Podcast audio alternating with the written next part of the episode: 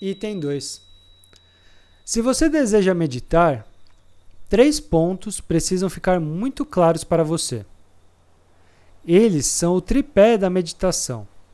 Se qualquer um deles não estiver presente, a meditação não acontecerá. Esses três elementos são: 1. Um, entrega. 2. Aceitação. E 3. Não julgamento. Vamos explicar um por um. Entrega significa se permitir meditar. Portanto, se decido que vou meditar por 10 minutos, então vou meditar 10 minutos, e nada será mais importante do que meditar ao longo desses 10 minutos.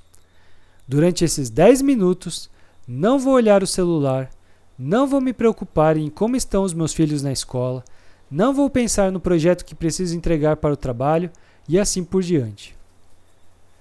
Ao longo desses 10 minutos, não me preocuparei com qualquer coisa e me dedicarei tão e simplesmente à meditação.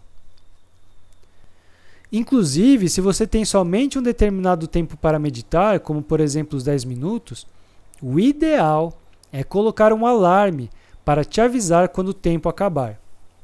Assim, não precisará se preocupar nem mesmo com o tempo, se vai perder o horário e assim por diante. O fato de nos preocuparmos com algo, como o tempo, os filhos, o celular e tudo mais, drena nossa energia, que poderia ser canalizada para a meditação. Por isso é necessário a entrega. Esses 10 minutos, ou o tempo que você decidir meditar, são seus e você merece meditar com tranquilidade.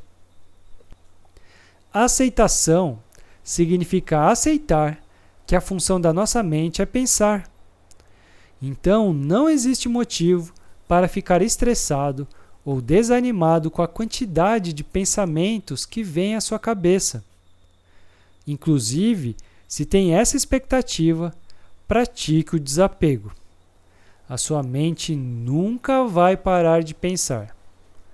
Ao longo do tempo, com a meditação frequente, o volume de pensamentos diminui, mas eles nunca param. E está tudo bem. Pensamentos são como nuvens, que vêm e vão. Se você não se atentar a eles, se der a, eles vêm e vão se você não se atentar a eles. Se der atenção, a sua meditação ficará nublada. Durante a meditação, quando estiver em estado de presença e um pensamento vier, a única coisa que você deve fazer é olhar para o pensamento, reconhecer que é somente um pensamento e deixá-lo ir embora, de forma leve, da mesma forma que chegou. Se você se apegar a ele, prestar atenção, tentar entender ou até mesmo empurrá-lo de volta, o seu céu começará a ficar nublado por esse pensamento. Simplesmente deixe passar sem sofrimento ou estresse. E não julgamento significa não julgar os seus pensamentos. Você não é os seus pensamentos. Eu repito, você não é os seus pensamentos. Eles não são você e tampouco são necessariamente verdades. Então, não se identifique com eles. A mente tem esse nome justamente porque ela mente nós nos tornamos aquilo que escolhemos ser.